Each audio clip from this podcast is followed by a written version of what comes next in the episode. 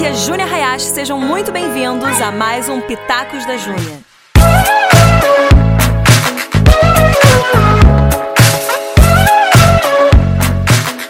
Juventude brasileira, como é que vocês estão? Hoje a gente vai falar sobre seis passos para tomadas de decisões quer facilitar a sua vida, entender melhor como você vai tomar suas decisões, então vem comigo nesse podcast passa pra geral, manda pra geral, não esquece de ouvir os outros. Agora, como sempre, vou contar pra vocês onde é que eu tô.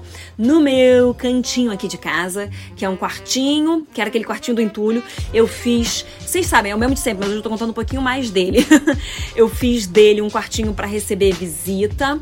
É, e ele é super gostoso, super aconchegante. E tem um monte de almofada, como vocês sabem. Eu gravo meus podcasts com o? Almofadas ou qualquer pano que eu encontrar. Como que você faz isso, Júnior? Tem muita gente que me pergunta.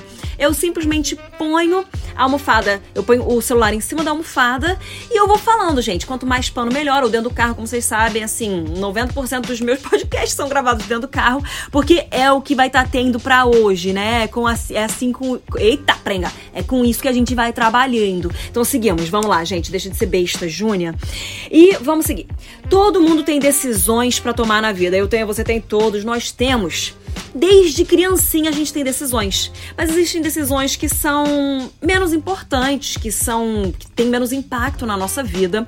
Por exemplo, uma decisão de uma criança. Desde já eu ensino meus filhos a escolherem a roupinha que eles vão usar. Mas eu ponho, eu, eu dou a gama de opções que eles têm, de, de, geralmente duas ou três e eles podem escolher dentre essas opções, mas desde já eu estou ensinando os meus filhos o poder da escolha. E como é bom você escolher algo e arcar com consequência daquilo. Muitas vezes traz recompensas, muitas vezes traz, traz consequências, mas é importante a gente também saber lidar com isso. Mas isso tudo para falar que todos nós temos escolhas para fazer na vida, temos decisões para tomar na vida. Quanto mais velho a gente vai ficando, mais importantes e maiores essas decisões se tornam, porque elas são, elas têm alguns impactos um pouquinho mais, muitas vezes permanentes na nossa vida, ou impactos um pouquinho maiores. Então a gente precisa saber tomar bem decisão. Faz sentido para vocês? Então a gente precisa, primeira coisa, basear, basear, não é o primeiro ponto, mas a primeira coisa aqui, né? Basear as nossas decisões em coisas consistentes e em sabedoria. Você não vai basear as suas decisões naquilo que você está sentindo, nas suas emoções, em como o dia tá hoje, como você acordou, qual humor que você tá. Você vai basear naquilo que é consistente na sua vida. Você já sabe, aí já fica uma dica, a Bíblia é algo extremamente consistente e a verdade absoluta sobre a sua vida. Então você vai basear as suas decisões nisso e em sabedoria. A gente precisa clamar e pedir por sabedoria. Então vamos lá para o nosso primeiro ponto, gente. Primeiro ponto: oração. Ai, Júnior, isso é básico. É básico sim, porque pode vir e voltar as coisas, o mundo pode se desenvolver, as pessoas podem crescer, a tecnologia pode ir, vai fazer um negócio, vai ser estrondoso. Mas uma coisa que não muda, minha gente, são as coisas básicas da vida cristã. Eu tenho aqui podcast sobre disciplinas espirituais, vai lá, ouve, vê o que eu falo lá, é muito bom. que afinal, né, eu tenho que gostar daquilo que eu falo. Eu sou a primeira pessoa que ouve o que eu falo e eu tenho que falar muito bem, Júlia. Uau! Falou bem. Porque se eu não me aplaudo, acho que ninguém vai me aplaudir. Brincadeira, gente. Não é brincadeira, não, mas é brincadeira também. Brincadeira. Voltando, vamos lá. É.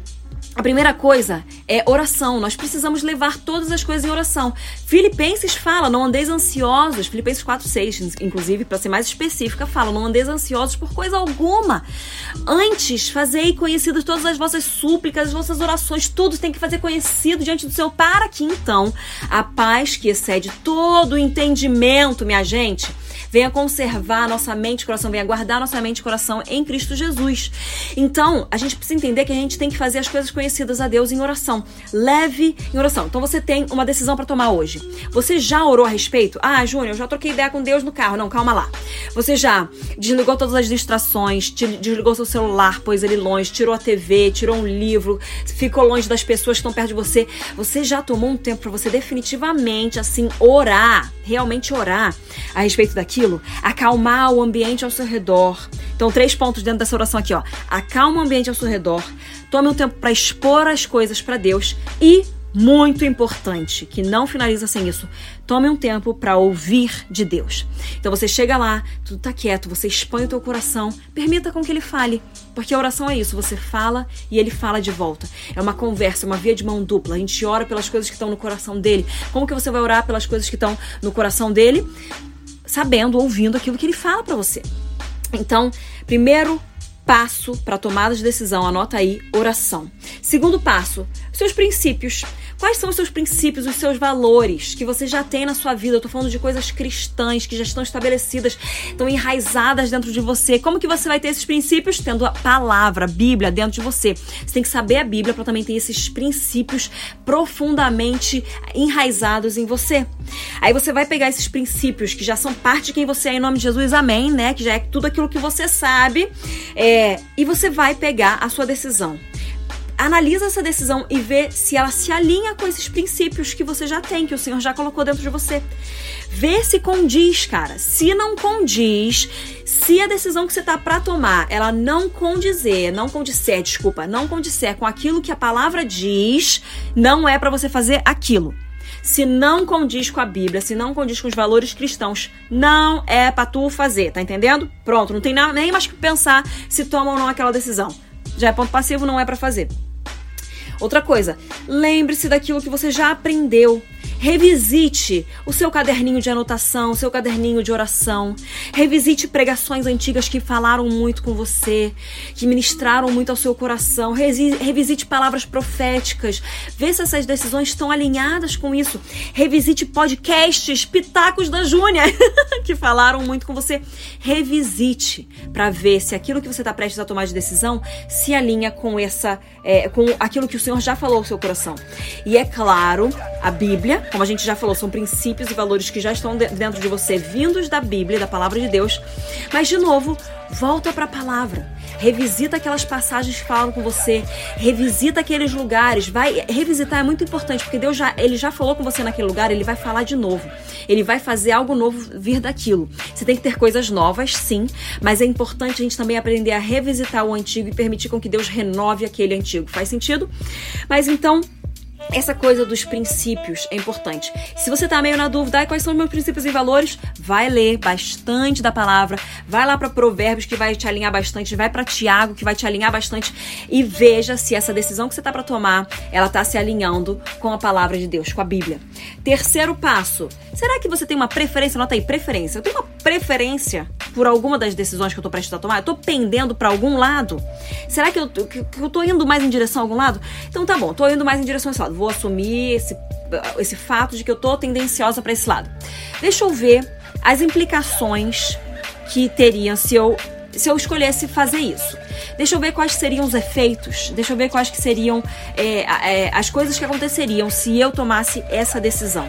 Outra coisa, então, é, se eu tomar essa decisão, ela vai me ajudar nos meus planos de curto, médio e longo prazo? De novo eu vou falar. Se eu tomar essa decisão, ela tá, tá alinhada ali, ela vai me ajudar nos meus planos de curto, médio e longo prazo. Se você não sabe o que é isso, eu também devo ter algum podcast sobre isso. Mas a gente precisa ter planos de curto prazo, médio prazo e longo prazo. Curto prazo, um ano, médio prazo, cinco anos, longo prazo, 40 anos. Vamos lá. Pensa assim, tá bom? Será que essa decisão que você vai tomar, ela se alinha e te ajuda? Alguma coisa em relação a isso? Outra pergunta que você tem que se fazer: tá bom, eu consigo ser objetivo em relação a analisar, eu consigo analisar friamente isso daqui? Ou será que eu tô muito envolvido emocionalmente? Se você estiver muito envolvido emocionalmente, daí é bom você dar um passo para trás, você analisar os outros passos aqui que a gente está falando a respeito das tomadas de decisões. Se você estiver muito envolvido emocionalmente, não tome a decisão sozinha, por favor, tá bom? Quarto passo Pessoas. Em Júnia, pessoas. Você já conversou com alguém a respeito dessa possível tomada de decisão? Você já conversou com alguém? Agora, coloca aí o asterisco bem, bem forte e fala assim, ó: esse alguém é maduro? É mais sábio? Esse alguém é honesto com os seus conselhos? Esse alguém se preocupa comigo? Esse alguém é mais experiente que eu? Esse alguém é, é mais experiente especificamente nessa área aqui, esse alguém tem mais anos do que eu, mais anos de vida, esse alguém é mais sábio que eu, esse alguém está à frente Está à frente de mim na caminhada com o Senhor? Está à frente de mim? Porque se não tiver, não pergunta para essa pessoa. Agora, se estiver, essa é a pessoa que você tem que perguntar, tá bom? Mas seja bem realista, se pergunte se essa é a pessoa para você ouvir conselhos. Aí, próximo passo é você ouve os conselhos que você pede? Porque tem muita gente que vem para mim, pede conselho, eu dou o conselho, a pessoa vai lá e faz o oposto. Porque ela só queria, na verdade, perguntar, mas ela queria fazer o que ela queria fazer. Ou então, existem aquelas pessoas que você deve conhecer, né? Abaixa a mão se você conhece. Daquela pessoa que pergunta, pergunta, pergunta de pessoa em pessoa, até achar alguém que concorde com aquilo que ela quer fazer. Já viu, já viu essa pessoa? Mas não sou nem eu nem você, né? Isso aí, amém em nome de Jesus, glória a Deus. Nem eu nem você somos essas pessoas. A gente não faz isso. A gente pergunta e pede conselhos para pessoas que também estão enraizadas na palavra de Deus e vão nos dar conselhos baseados no Senhor, naquilo que ele fala, conselhos sábios, experientes e conselhos sólidos, sabe? Então, a gente vai buscar esse tipo de pessoa mas a gente precisa ouvir esses conselhos, não pode simplesmente jogar, tá bom? E aí, outro ponto dentro desse ponto das pessoas, quem sabe você não precisa de alguém é, que vá além de só conselhos. Tem pessoas que vêm para mim para aconselhamento e tem pessoas que vêm e caminham ao meu lado. E elas buscam conselho em todas as coisas, em todos os momentos. A gente vai caminhando junto, a gente vai desenvolvendo um relacionamento realmente de discípulo e discipulador. Então, é, Será que você talvez precise de uma pessoa te acompanhando um pouco mais de perto nessa tomada de decisão? Vai e tenta. Se você precisar, pode ser. Vai e procura isso. Quinto passo, lembra que são seis, estamos chegando no fim, hein? Quinto passo paz. A gente já falou de paz aqui lá em Filipenses. Vou falar de paz de novo, porque também a paz é o árbitro dos nossos corações. Se a gente sente paz, aquilo já indica que é algo do Senhor. Porque em Deus não existe confusão, tá bom, minha gente? No Senhor não há confusão. Deus é sim, sim, não, não. É clareza. Se tem confusão, não é do Senhor, tá? Não é que assim, se você ainda não tem certeza. Agora, se existe confusão, não estou falando de não ter certeza absoluta do que você vai fazer. Eu estou falando de onde há confusão, ali não está a presença de Deus e aquilo não é do Senhor. Então, ele é um Deus de paz. O reino dele é paz, justiça e alegria paz não tem confusão. Justiça também não traz confusão. Ela alinha todas as coisas. E alegria, minha gente, alegria não traz confusão. alegria traz paz, que excede todo entendimento. alegria é aquele contentamento pleno dentro de você. alegria é aquele estado que tá tudo certo, mesmo que as coisas estejam esquisitas, porque a alegria não vem de você, mas vem dele. Ok, vou falar disso, que senão vai estar em outra pregação, minha gente. Ai, saudade de pregar, né, minha filha? Vamos lá. É. Então, você sente paz? A gente está aqui no nosso quinto passo. Você sente paz? Analisa, porque a paz ela, ela vem como aquele juiz no futebol que está dizendo sim, não, entendeu? Ela, ela, ela vem te, te dando já um indício da decisão que você tem que tomar. Você sente paz? De novo te pergunto, será que você sente paz? Será que tudo bem com o que pode acontecer se você tomar essa específica decisão? Será que tudo bem com o que pode não acontecer se você tomar essa específica decisão?